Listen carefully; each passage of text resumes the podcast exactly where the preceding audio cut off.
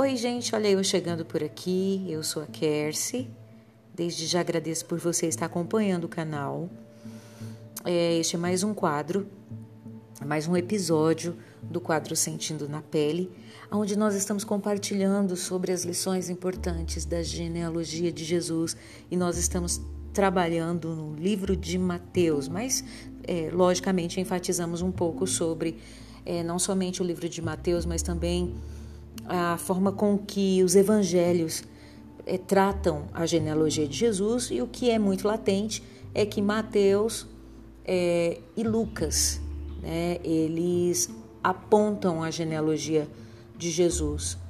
Já os outros evangelhos, não.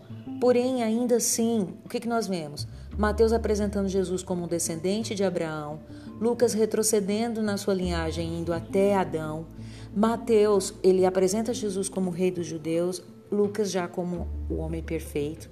Já Marcos e João, eles não tratam especificamente da genealogia de Jesus Cristo, por causa dos propósitos que, que estavam contidos ali é, nos evangelhos, mas Marcos, ele escreve aos romanos apresentando Jesus como servo, destacando mais as suas obras do que as suas palavras. E João, ele já escreve um evangelho mais universal e ele prefere apresentar Jesus como filho de Deus. É, não, ele não trata sobre a genealogia de Jesus. Então, nós vimos também no episódio anterior algumas mulheres que, embora as suas vidas tivessem marcas reprováveis, elas estão na palavra como pessoas que fizeram parte da genealogia de Jesus. E hoje nós vamos conhecer um pouquinho sobre a vida de alguns homens. Então é muito importante, se você não acompanhou o episódio anterior, você depois você dá uma ouvida para você poder compreender um pouquinho melhor. Então vamos lá. Os patriarcas que eles são mencionados na genealogia de Jesus, que nós vemos quem?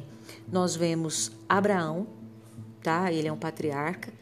É, eu quero lembrar vocês que Abraão ele foi considerado como um homem de fé, certo? Beleza, é um patriarca mencionado. Também nós sabemos que os patriarcas, nós, é, é importante nós falarmos, Abraão, Isaac e Jacó. É. Então, Abraão ele foi considerado um homem de fé. Isaac ele foi considerado o fruto de um milagre, não é mesmo? Ele foi considerado fruto de, de um milagre, porque quem o gerou foi Jacó. É, e Jacó, a esposa de Jacó, não podia ter filhos, né, e, porque a sua mãe era estéril. E ele foi, assim ele foi considerado. E então Isaac ele era o filho da promessa, tá? Então é, é, é importante nós frisarmos a respeito disso. Mas olha só que coisa mais interessante. Abraão, Isaac e Jacó eles tiveram momentos também de fraquezas.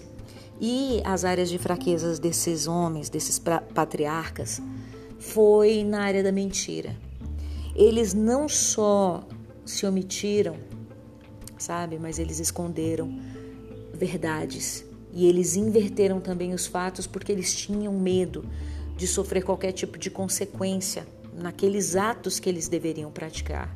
Então, o que, que nós percebemos que na linhagem de Jesus Cristo é, existiu? Existiu homens falhos, existiu homens que foram fracos, que foram repreensíveis, Agora, o que que isso prova? Isso prova que Deus nos escolhe não pelos nossos méritos, mas apesar dos nossos deméritos.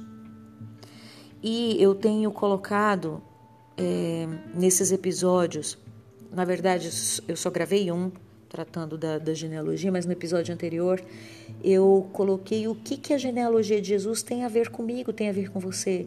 Exatamente esse ponto aqui que eu acabei de frisar, que é extremamente importante para nós. Tá?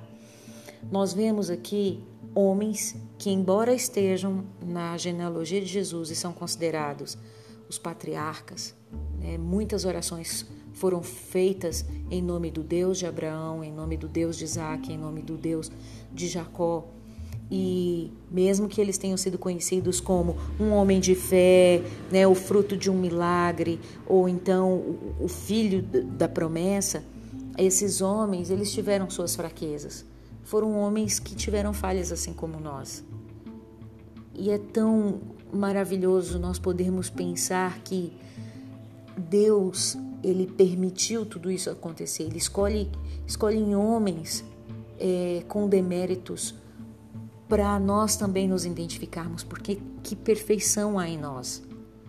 Nem conseguimos, nós não não não conseguimos, é, embora lutemos, embora caminhemos, sabe, é, buscando uma vida reta de acordo com a palavra, o que que nós vemos?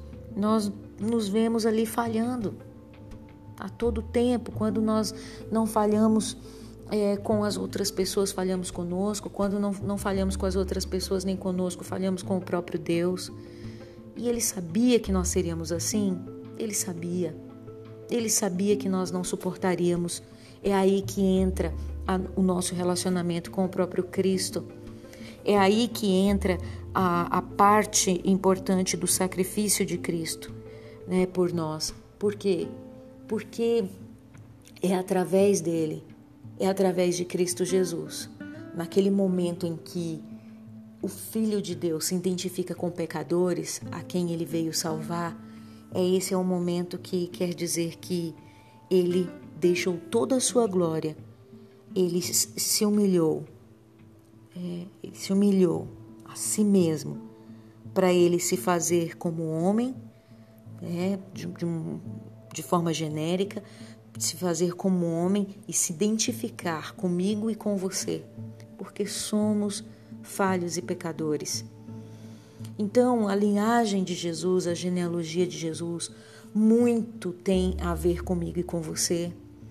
Porque se pararmos para analisar, não seria muito mais correto ele pegar pessoas que, aos olhos de todas as pessoas, seriam pessoas consideradas santas, corretas, justas. Mas quem seriam essas pessoas? Se todas pecam, se todas falham. Mas talvez você pode pensar, olha, mas eu sou uma pessoa muito boa. Não se trata disso. Não se trata disso que, que, que do que eu estou falando. Que embora tenhamos a bondade em nós, ainda assim somos pecadores e falhos. Somos, por mais que olha, mas eu não, não roubo, eu, não, eu não, nunca matei ninguém, eu ainda assim somos pecadores. Se você parar para analisar, nós somos mentirosos, nós somos, é, nós caluniamos, nós é, transgredimos sim as leis, nós não amamos as pessoas como deveríamos amar, nós não, não respeitamos as pessoas como, deveriam respeit, como deveríamos respeitar, a fraqueza em nós em muitas áreas. Somos invejosos, temos dureza no nosso coração, sabe? Às vezes não pecamos em ação, mas pecamos aqui dentro do nosso, do nosso coração, na nossa mente, no intelecto. A coisa pega dentro de nós. Mas o melhor de tudo isso é lembrarmos quem é Cristo que ele veio para nos salvar, ele veio para nos dar nova oportunidade, nova chance, uma nova vida, é um novo renascimento. Sabermos que podemos ser consideradas nova criatura por causa dele. Sabermos que podemos ser revestidos por um corpo incorruptível. Isso é maravilhoso. Sabermos que, que há um lugar onde nós poderemos morar, que não seremos mais sabe, é, tão tentados da forma com que somos nessa terra. É, por pouca coisa nós estamos pecando, por pouca coisa nós estamos nos irando, nós perdemos a paciência, nós é, julgamos, enfim, são tantas as coisas. Mas isso é um grande motivo para nós podermos glorificar o nosso Deus no dia de hoje e agradecermos pela grande oportunidade que temos de poder acompanhar na palavra e é importante lembrar que nós estamos tratando de Mateus no capítulo 1 e, e estamos tratando dos versículos do 1 até o 17. Né? E estamos só no início, mas ainda temos ali mais dois pontos importantes para tratarmos a respeito da genealogia de Jesus. Eu espero que você tenha sido abençoado. É, Espero também em Deus que você encontre forças para pegar a sua Bíblia, para você continuar meditando na palavra, para você não se contentar apenas com esse tempo em que temos tido de compartilhar, de estarmos aqui juntos. Quero agradecer muito por você estar me ouvindo, por você estar me ajudando também na minha caminhada é, cristã, nesse momento em que é, estou é, buscando, sabe, muito mais da palavra para minha vida e eu espero que você esteja conseguindo isso também. Então vamos de mãos dadas, né, lutando todos os dias para a gente conseguir caminhar firmes, meditando na palavra, nesse manual maravilhoso, nessa carta de amor do nosso Deus e também para conseguirmos ter acesso, né?